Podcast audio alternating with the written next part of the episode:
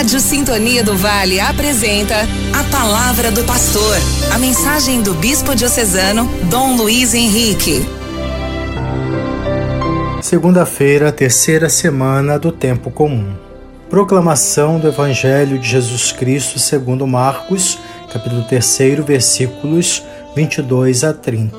Naquele tempo, os mestres da lei que tinham vindo de Jerusalém diziam que ele estava possuído por Beelzebu e que pelo príncipe dos demônios ele expulsava os demônios. Então Jesus os chamou e falou-lhes em parábolas: Como é que Satanás pode expulsar a Satanás? Se um reino se divide contra si mesmo, ele não poderá manter-se. Se uma família se divide contra si mesma, ela não poderá manter-se. Assim, se Satanás se levanta contra si mesmo e se divide, não poderá sobreviver, mas será destruído. Ninguém pode entrar na casa de um homem forte para roubar seus bens sem antes o amarrar. Só depois poderá saquear sua casa.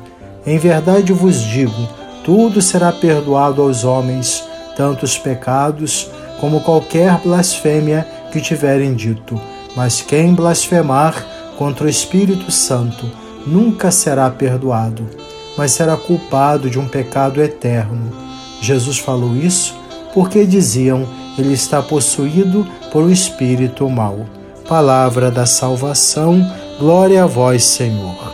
Os mestres da lei acusam Jesus e querem desacreditar sua missão. Acusam-no de estar possuído pelo demônio, que suas ações são demoníacas. Jesus não se intimida e questiona sobre como Satanás pode expulsar Satanás. Jesus aproveita para falar da importância da unidade. Os mestres da lei usam de argumentos mentirosos. Ninguém consegue mobilizar a força da palavra de Deus.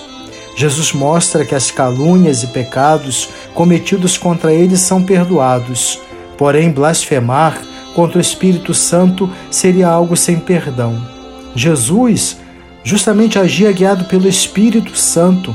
Como vimos o batismo e falando que Jesus agia pelo demônio, estavam pecando contra o Espírito de Deus e, portanto, algo inimaginável.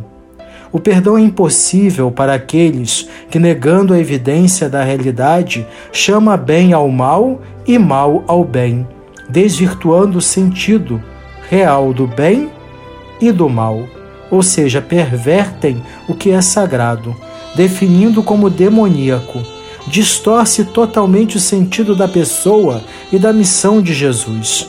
Na verdade, querem se justificar acusando.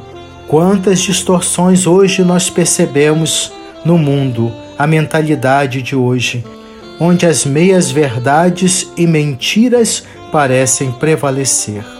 Jesus, com a metáfora da casa saqueada, mostra que alguém mais forte que o demônio chegou, ele, que vem justamente nos libertar do saqueador, do mentiroso.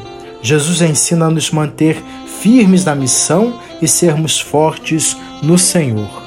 Oremos. Deus Pai Santo, princípio sem princípio e luz sem ocaso que na fraqueza do vosso Filho, morto e ressuscitado, vencestes o poder do maligno e o constituístes mediador da nova e eterna aliança.